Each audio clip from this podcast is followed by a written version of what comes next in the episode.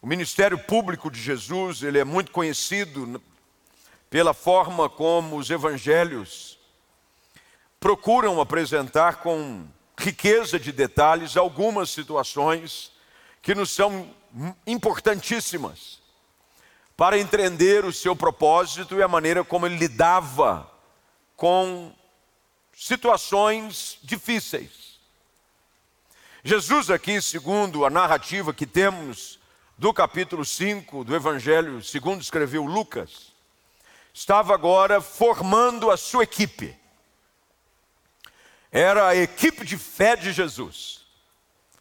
E ele começa a observar pessoas as quais ele separaria e convidaria para juntarem-se a ele nesse ministério que duraria três anos e meio.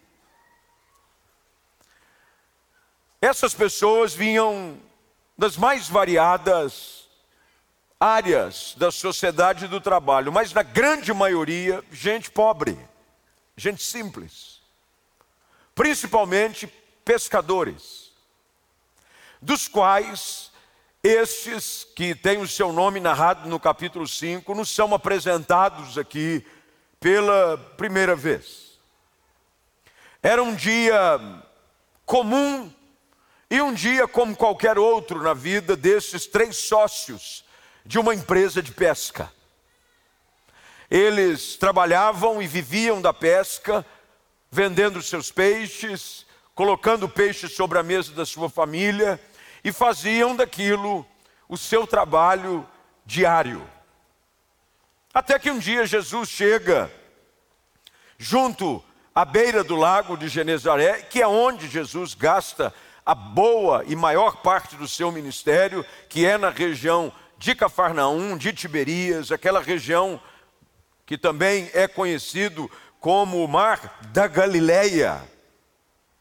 Ele passa um tempo ali, acima de tudo, ensinando a respeito da palavra de Deus.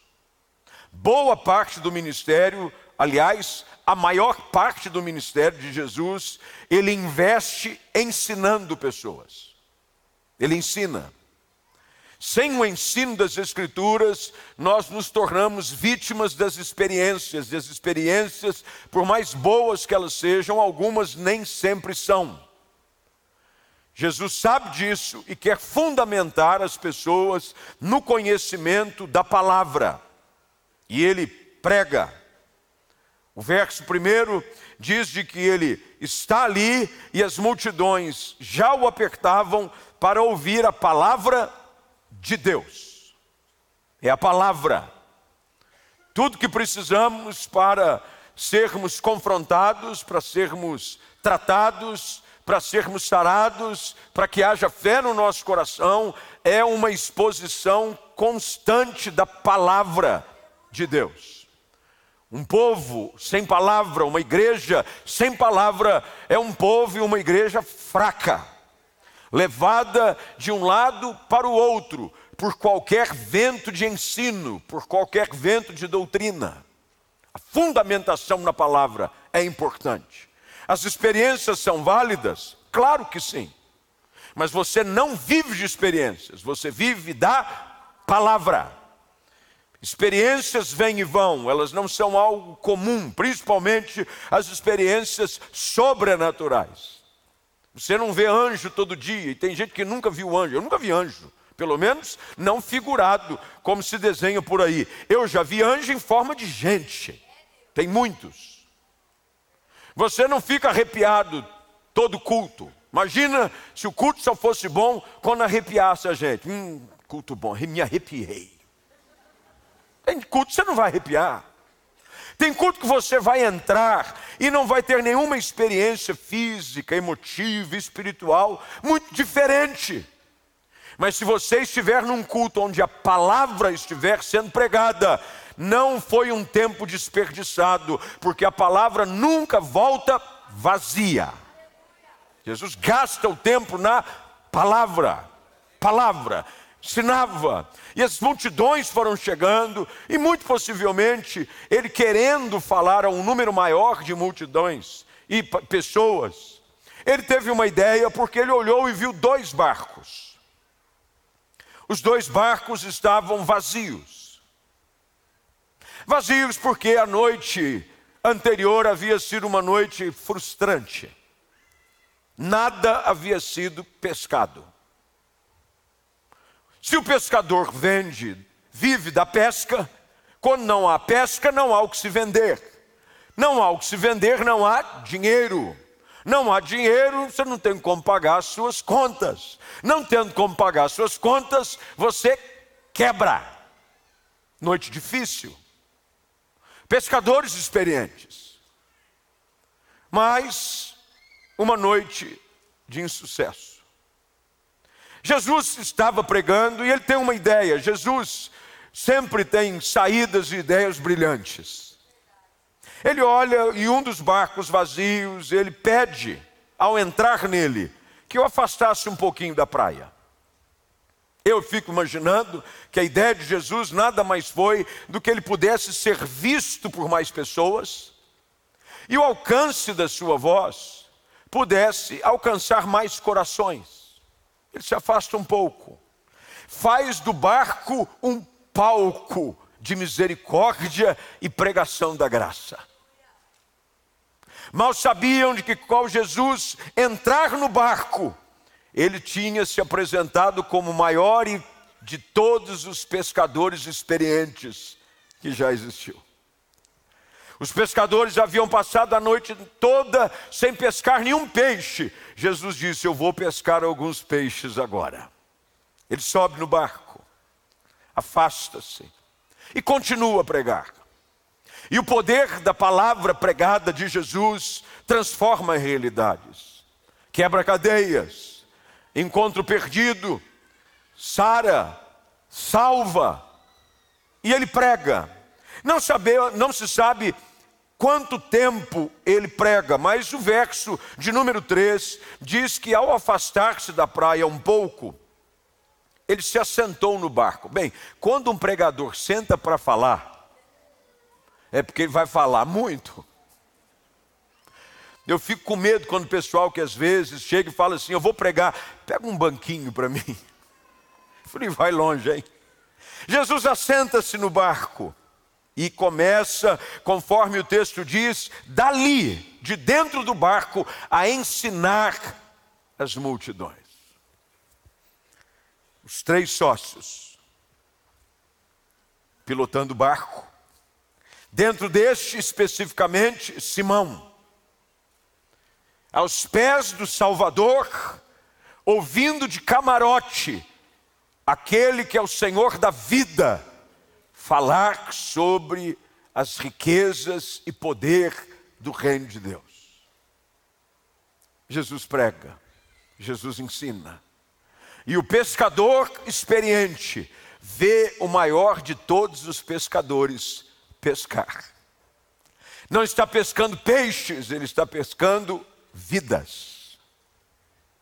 Aqui uma figura de linguagem muito bem desenhada, e Jesus era mestre em fazer isso de todas as técnicas de oratória, por mais modernas que existam, nenhuma ainda supera o poder e a qualidade de Jesus de usar as coisas ao seu redor para criar um ambiente, para ensinar, não só por aquilo que saía da sua boca, mas pelo cenário que estava desenhado. De dentro de um barco, o grande pescador de vidas lança a rede do Evangelho. Dentro havia um peixe. E o peixe era um peixe um tanto teimoso. Nós, depois, ao estudarmos a vida de Pedro, vamos saber de que foi o peixe que mais deu trabalho para Jesus. Eu não sou pescador, nunca fui ligado a esse negócio de pesca. Quando muito, quando menino, meu pai íamos para Itaú de Minas, que é a sua cidade natal, e íamos às vezes para a beira de um rio, para a beira de um lago, coisas de pais com os filhos, e meu pai colocava a gente com a vara é, de pescar na mão, levava uma latinha de minhoca, e a gente ficava lançando a vara é, com anzol para pegar alguns lambaris. Lambari dá mais trabalho para limpar do que para comer. Meu irmão Cláudio tinha, na época, umas feridas nas pernas. Ele tinha algum tipo de coisa havia acontecido e gerou algumas feridinhas na perna. E a gente entrava para pescar, raiz, entrava assim com o joelho até dentro do rio, da, jogava o lençol, o anzol, e quando a gente jogava o anzol, os peixes se preocupavam mais com as feridas da perna do meu irmão do que com a minhoca que estava na ponta do anzol. E os peixes tudo aqui, o Cláudio tentando aqui. Nunca fui experiente em pesca.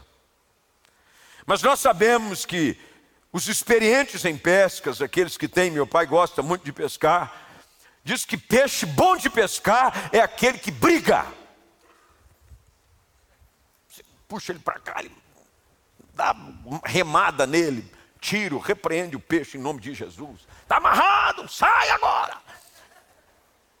Dentro do barco de Jesus está um peixe grande. Ele não sabia ainda. Ele nem mesmo acreditava que o dia de amanhã seria o melhor que o dia de ontem. O estado em que este homem, chamado Pedro, se encontra é um estado de frustração. Desanimado, desapontado com a sua carreira, com a sua profissão, com a sua empresa, com os seus negócios. Afinal de contas, o testemunho dele é esse próprio, verso de número 5. Mestre, trabalhamos duro a noite toda e não pegamos nada. Até que Jesus então começa a ensinar a Pedro e a cada um de nós o mistério do poder da palavra sobre a vida daqueles que nela confiam. Depois de Jesus ter pregado e ensinado para essa multidão, verso 4 diz que ele termina de falar. Ele termina. Lição dada. Simão não tinha para onde ir, ele estava dentro do barco. Ouviu a mensagem do início ao fim.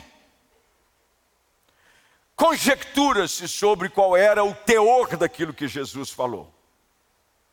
Mas sabendo quem Jesus é e a maneira como ele pregava, não há dúvida de que Jesus havia falado sobre fé, sobre um Deus que muda realidades, um Deus que traz à existência as coisas que não existem, um Deus que perdoa pecados, um Deus que muda a significância da vida de pessoas e as coloca em harmonia com a vontade perfeita de Deus para a sua vida. O fato é que a mensagem acaba. E Jesus agora volta-se para Simão. E conforme o relato do verso 4 diz: Agora, vá para onde é mais fundo e lance as redes para pescar. Que ousadia de Jesus. Ele não era conhecido na região da Galileia como um hábil pescador. Seu pai era um marceneiro, carpinteiro. Um carpinteiro chamado José. E muito provavelmente Jesus havia aprendido o ofício do seu pai. Mas não se ouve nenhuma narrativa, não se encontra de que Jesus saiu para pescar em algum lugar com alguém. Mas ele diz para Pedro: lança as redes ao mar. Vai um pouco mais fundo. Simão tenta argumentar. Não é interessante como às vezes nós queremos argumentar com algumas direções de Deus na nossa vida? Nós queremos argumentar colocando para Ele o nosso ponto de vista, a nossa experiência frustrada do passado, as nossas decepções do ontem. Como nem tudo aconteceu como você gostaria, e Pedro começa então a abrir o seu livro de lamentações para Jesus. E diz para ele, mestre, nós trabalhamos duro, não pegamos nada. Olha, a noite foi difícil, você percebeu, o pessoal já estava lavando as redes. Esse dia é um dia perdido. E aí Jesus começa a nos ensinar de que, em primeiro lugar, há momentos em que nós precisamos encarar as nossas frustrações e decepções como uma oportunidade para Deus nos mostrar que, mesmo que o seu passado tenha sido de tristeza, de lamento e de perdas, com Ele a história muda. Com Jesus, a história de todos nós muda. Muda. Jesus é aquele que muda histórias, enredos, scripts. Talvez as páginas da sua vida tenham sido um livro de terror até aqui, mas isso é até Jesus entrar no seu barco e começar a dizer para você: olha, eu sei que você não pescou nada, eu sei que sua vida tem sido infrutífera, eu sei que a sua vida até aqui tem sido de dor, eu sei que a sua vida até aqui tem sido essa frustração contínua. Mas eu quero te levar a ter uma experiência diferente, só que agora, comigo, dentro do barco. É interessante que no ministério de Jesus, a embarcação vai se transformar num utilitário de transporte frequente. Veremos depois, pelo menos em mais duas ocasiões, Jesus operando o seu poder de dentro de um barco. Mas aqui, Jesus está ensinando a Pedro, primeiro, só ele, o texto não diz se havia mais alguém, acredita-se que havia apenas dentro do barco Pedro e Jesus. E Pedro, talvez tomado por um certo tom de ah, fazer o quê, né? Um dia eu ouvi uma pessoa dizer assim: não, Pedro era muito gentil e por educação ele quis dizer para Jesus: Vou lançar a. Meu irmão Pedro, de educação não tinha nada. Pedro pegava a espada, arrancava a orelha dos outros. Pedro, ele maldizia quando o acusaram de forma é, de que ele havia estado com aqueles que andavam a Jesus. Lembra da noite que o Senhor Jesus foi traído? Identificaram, diz que ele praguejou. Não pense você que Jesus diz, não, mestre, olha, isso é muito legal. Sabe aquela coisa que alguém pede para você fazer, você diz assim: Eu vou fazer logo para esse cara sair desse barco. Porque é o seguinte: eu já estou aqui esperando ele falar esse tempo todo. Eu tenho as redes para lavar, eu tenho que recolher o barco, eu tenho que preparar as coisas, porque amanhã eu tenho que sair para a luta de novo. Mas Pedro, independente das suas motivações, diz: Olha, sobre a tua palavra, como é o Senhor que nos pede, eu vou lançar as redes novamente. E aqui nós começamos a ver o mistério da ação de Jesus ao tratar com Pedro, assim como ele quer tratar conosco. A palavra usada na nova versão transformadora, no verso 6, que muda o contexto, é exatamente essa: dessa vez. Não será e nem foi como das outras vezes. Dessa vez. Eu sei, as outras vezes não foram boas. As outras experiências foram frustrantes. As outras tentativas de resolver a vida e de dar certo e de fazer a coisa acontecer te decepcionaram, mas o versículo estabelece um ponto claro de divisão entre o antes e o depois, porque com Jesus fica diferente. Dessa vez, o texto diz: dessa vez, as redes ficaram tão cheias de peixe que começaram a se rasgar.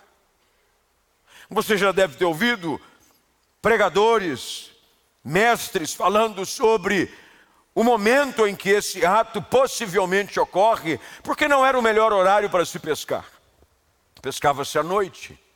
Se você vai em qualquer lugar que trabalha com pesca, e você vai à beira-mar e você vai. Os barcos pela manhã estão voltando de uma noite de trabalho. Jesus agora manda Pedro partir para alto mar, no momento em que, teoricamente, pelo estudo da piscicultura, e pelas análises feitas e os estúdios muito bem dessa linha de peixe, esse tipo de peixe não pega aqui, esse tipo de peixe, essa hora, nem adianta insistir. E Pedro descobre de que quando Jesus entra, nós saímos da realidade do que é comum. E nós começamos a entrar no terreno do sobrenatural. Começam a acontecer coisas que ninguém explica. Peixe rompendo rede nessa hora do dia. Nessa fase da vida, eu experimentando isso nessa fase da minha carreira, aonde já não havia mais experiências e expectativas para o amanhã, Deus vem e me prepara algo, porque é exatamente isso que Jesus é especialista em fazer. Ele, ele tira no cenário do comum e nos leva para o cenário do fora do comum. É do ordinário para o extraordinário. Pesca foi tão grande de que Pedro não deu conta de resolver o problema sozinho, problema bom. A Bíblia diz que no verso de número 5, as redes agora cheias de peixes começam a se rasgar, e no verso 7 diz que eles pedem ajuda aos companheiros do outro barco. E logo os dois barcos estavam cheios de peixe que quase afundaram. Dessa vez a experiência de Pedro não é de frustração. Dessa vez a experiência de Pedro é de uma ação gloriosa da parte de Deus. E a experiência de Pedro, que antes era a experiência da companhia de pesca, havia sido frustrada. Os dois barcos, somos sócios, encosta os dois barcos. Olha só, pescamos nada, barco vazio, lavando rede. Mas agora, com Jesus no barco, dirigidos pela Sua palavra, em obediência a ela, Pedro tem a experiência do milagre. E o milagre agora começa a transbordar para fora da sua vida, na vida de quem está perto. Tem gente que diz assim, pastor, a minha vida sempre atrapalhou a vida dos outros. O meu barco, a minha sociedade, coloque a sociedade de um casamento, a sociedade de uma empresa, a sociedade de um sonho, a sociedade de um ministério. E entendo o que eu estou dizendo com a palavra sociedade, é estar junto no mesmo propósito. Você diz, não encosta não, que isso aí. Já ouviram um personagem que chamava Zeca Pimenteira?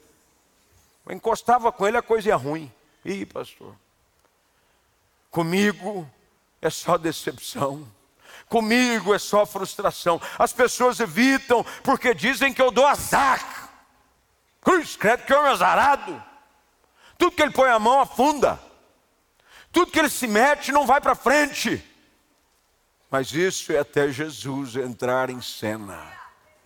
A vida de alguém que é abençoado por Cristo começa agora a abençoar quem está perto deste também. E a bênção é tão grande que começa agora a ir para os outros barcos. O outro barco cheio, que os dois, quase, não foi um só, foram os dois que quase afundaram. De repente, verso de número 8.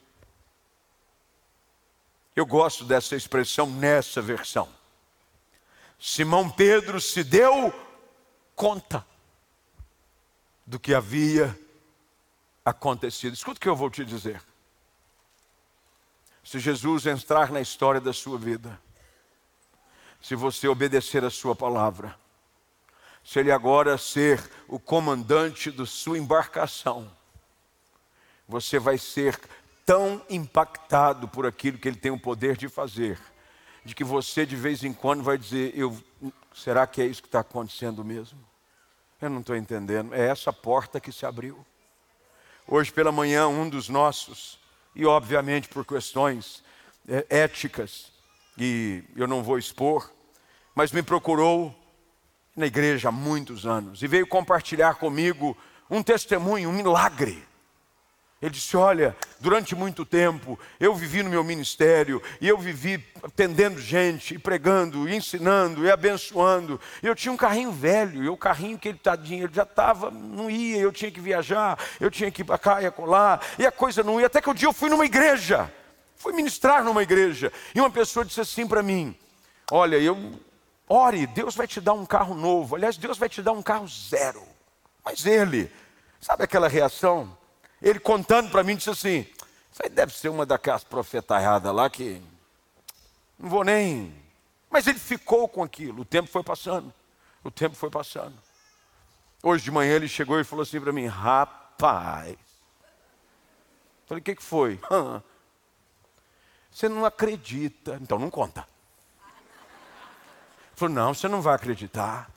Você acredita que teve um empresário que ficou sabendo do meu ministério e disse assim: Como é que você frequenta e vai nesses lugares todos que você vai? Ele falou: Eu tenho um carrinho velho, Deus tem me ajudado, a gente vai, quebra aqui, arruma lá, arruma uma peça, quebra três. E assim a gente vai. Ele falou: Não, não, pega o seu carro, escolha um carro que você quiser, você leva numa agência, dê o seu carro de entrada, que a diferença eu vou pagar. Eu falei, mas que bem? Ele falou assim, rapaz, eu não estou acreditando. Ele falou, também não, ele falou. Até que ele me levou na agência. E depois, terminando o culto hoje de manhã, ele me mandou o vídeo dele dentro do carro, todo pomposo. Óbvio que essa é uma ilustração de uma questão específica para suprir uma necessidade ministerial. O carro para ele é uma ferramenta de trabalho para a propagação da palavra de Deus. Mas o que eu estou querendo dizer é de que há coisas na nossa vida que às vezes nós não damos conta do que Deus vai fazer. Você vai ficar assim, me belisca. Mas como é que Deus está transformando o meu casamento? Você antes queria esganar essa mulher, agora está querendo beijar ela. Você já estava dizendo, orando, Deus, o casamento é até que a morte nos separe. Quebra a parte do contrato por parte dela, por gentileza. Você está querendo dar um jeito, de repente, ela entra e você diz: Uau! E aí você se vê apaixonado de novo. Os filhos estão um cardume, a situação dentro de casa está uma confusão, os filhos revoltados. De repente, Jesus entra na sua história, Jesus entra na sua família, Jesus entra na sua vida e ele começa a trazer para perto os filhos que estavam longe, filhos longe do altar, começam agora a vir ao culto. Eu passei hoje, antes de vir para cá, na nossa extensão da comunidade da esperança, porque eu fui orar com um, um, um, irmão querido que está sendo transferido para uma outra cidade, e eu fiz questão de ir lá orar com ele, pastor Lorival. E ao sair eu vi um casal, mas eu vi que normalmente quem frequenta é só a esposa. E eu passei e vi um senhor do lado dela. Falei, oh, que bom ver você aqui. Ela falou assim para mim, agora ele está vindo. Deus tem o poder de tirar a frustração do ontem, aquelas experiências amargosas do passado e nos colocar numa situação como essa que Pedro diz, ele deu conta do que havia acontecido, ele deu conta, de repente o barco está vazio, ele olha para dentro do barco, o barco está quase indo a pique, tem peixe, que ele já tem que jogar peixe para fora do barco. Me ajuda, gente, traz o, o barco está quase indo a pique e a experiência de Pedro nessa área de escassez, de dificuldade da sua vida, revela o poder de Jesus de mudar cenários. Não é de um dia para o outro, é no mesmo dia. Jesus é especialista em mudar cenários num instante, de uma palavra. ele muda situações. Ele muda realidades, ele muda casamentos, ele muda destinos, ele muda corações. Numa palavra, num dia, o barco que estava vazio. Veja o contraste que existe no texto, verso de número 2. Ele nota que o barco estava vazio.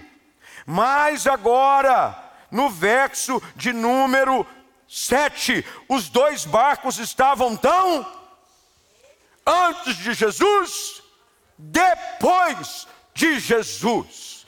Vida sem Jesus é barco vazio. Vida com Jesus é barco cheio, provisão, perdão. E essa experiência leva Pedro a algo ainda mais marcante e importante. Pedro, no verso 8, quando dá conta do que aconteceu, ele cai de joelhos. E disse: Senhor, se afasta de mim. Eu sou homem pecador. Mal sabia Pedro que Jesus já sabia. E ele só havia escolhido o barco de Pedro exatamente por isso. Você não está entendendo? Jesus está intencionalmente à sua procura. Afasta-se, eu sou pecador. Eu fico imaginando Jesus, eu já sabia, Pedro. Eu estou aqui é por causa disso. Eu estou aqui porque eu te escolhi. E Pedro, juntamente com seus companheiros, ficam espantados com a quantidade daquilo que havia sido pescado. Os seus sócios, Tiago e João, dizem o que aconteceu, até que Jesus diz para Simão agora, que é Pedro: não tenha medo.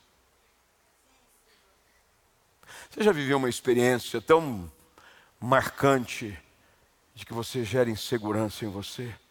Mas como assim agora? Poxa, Deus falou comigo. Como é que vai ser?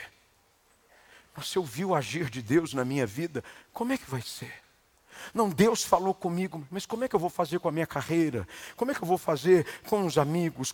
Como é que eu vou fazer? Eu imagino que a cabeça de Pedro começou a ser tomada por um turbilhão de pensamentos. A sua emoção começou a disparar e a falar: e agora? Como é que é esse negócio? Que homem é esse, gente? E ele com medo, Jesus diz para ele: não tenha medo.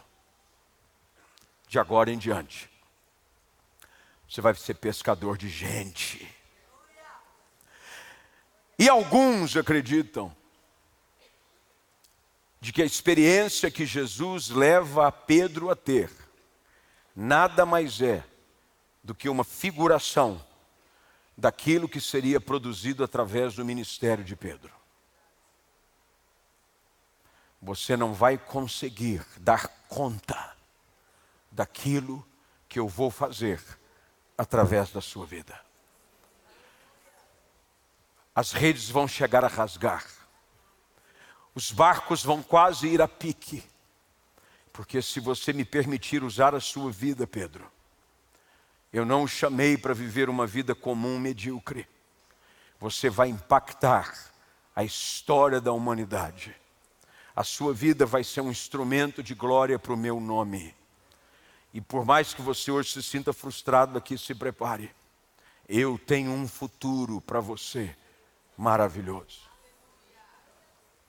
Não há dúvida de que Pedro entende isso.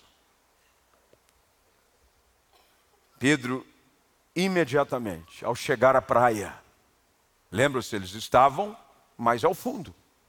Quando chega com o barco na praia, bem, alguns comerciantes deveriam ter perguntado para Jesus: o senhor está aqui todo dia esse horário? O senhor não podia ir no meu barco amanhã para gente?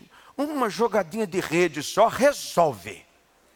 O senhor não precisa, acho que garante o mesmo, uma jogadinha. Pedro descobre que o maior tesouro não é aquilo que Jesus fez, mas é aquilo que ele ainda faria. Quando chegam à praia, eles deixam tudo. Porque Jesus mostrou para Pedro de que todas as vezes que ele entrasse naquele barco, de agora em diante, não ia ser mais a mesma coisa. Você imagina Pedro no outro dia entrando no barco, o que, que ele ia se lembrar? Da pesca maravilhosa. Não tem mais graça aqui sem ele. Não tem mais graça pescar sem ele. Não tem mais graça viver a vida sem ele. Vamos deixar tudo e vamos segui-lo. Eu não sei como é que você tem vivido a sua vida. Eu não sei quais têm sido as frustrações e os barcos vazios que você tem arrastado para a praia da sua casa, do seu coração todos os dias. Você puxa o barco vazio e todo dia uma decepção, todo dia uma frustração. Jesus hoje olhou o seu barquinho vazio. Ele está dizendo: posso entrar.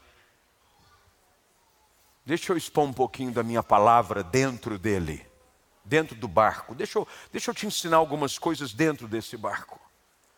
Ok, agora eu vou te mostrar quais experiências produzidas quando eu estou dentro do barco e a minha palavra é recebida. A pesca vem. E o coração de Pedro é transformado. Ele é perdoado.